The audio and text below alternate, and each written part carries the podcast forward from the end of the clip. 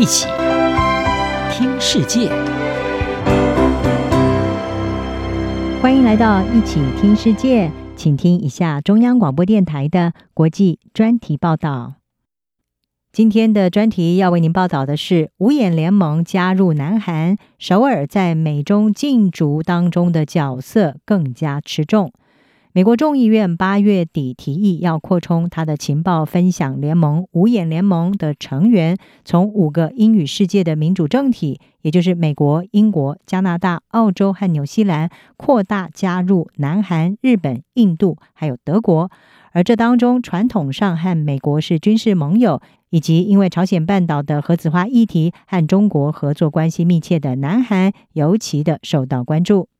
在传出五眼联盟打算扩大的消息之后，中国外长王毅他在九月十四号抵达首尔进行两天的访问，也接连会见了南韩外长郑义溶，还有南韩总统文在寅。而王毅此行除了聚焦在预期内的朝鲜半岛和平进程讨论之外，观察人士认为，王毅的走访首尔更是针对了美国邀请南韩加入五眼联盟这件事而来，希望亲自的探听南韩对这件事的立场。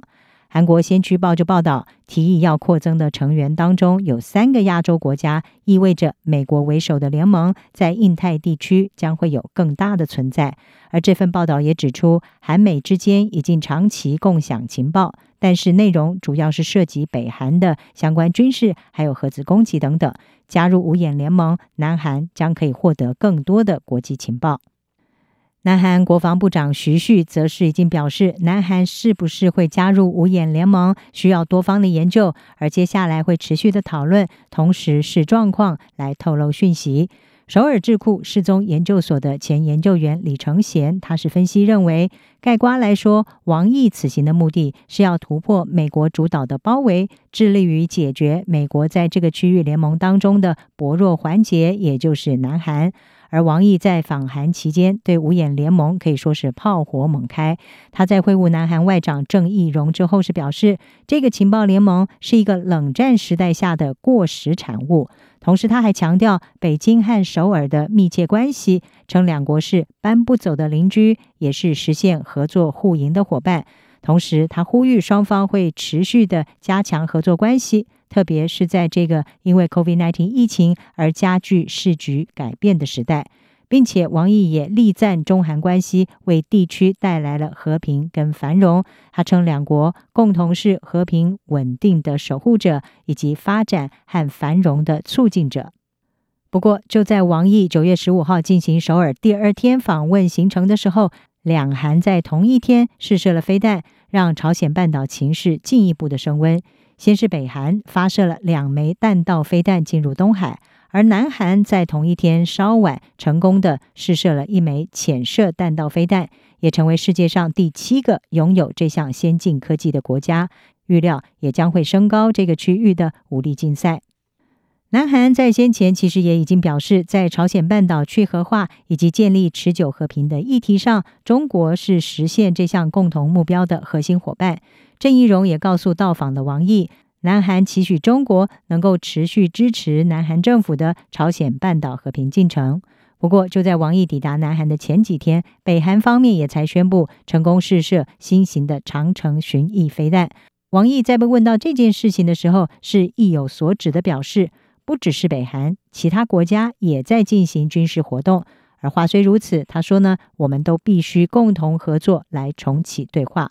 至于在王毅和总统文在寅的会见当中，文在寅他是表达了期待，希望明年的北京冬奥能够成为两韩关系改善的另一次机会，对东北亚区域以及国际和平能够做出贡献。南韩在过去也正是借由二零一八年所举办的平昌冬奥而成功的能够拉近和北韩的关系。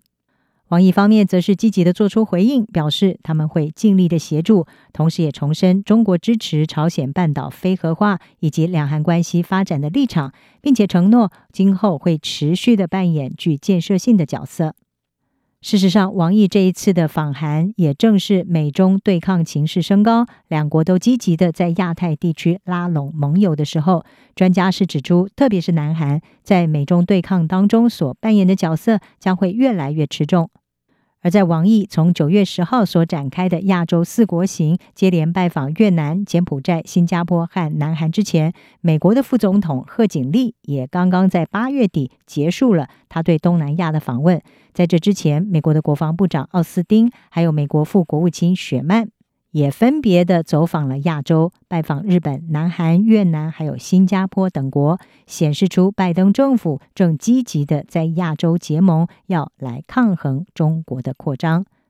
南韩亚洲大学政治学的教授金星圭，他就告诉南华早报。王毅对首尔的访问已经凸显出南韩作为美国领导亚太地区防御网络核心角色的重要性是日益的升高，尤其展现在南韩的军事实力以及在半导体制造上的科技能力。金星圭是指出，南韩对美国和中国来说从未如此重要过。而他也指出，如果中国最终成功的说服首尔和地区反中防御联盟保持距离的话，那么这将会是北京的一大成就。他并且补充说，我们正在目睹这两个超级大国在朝鲜半岛和亚太地区展开一场政治博弈，南韩将会如何定位自己非常重要。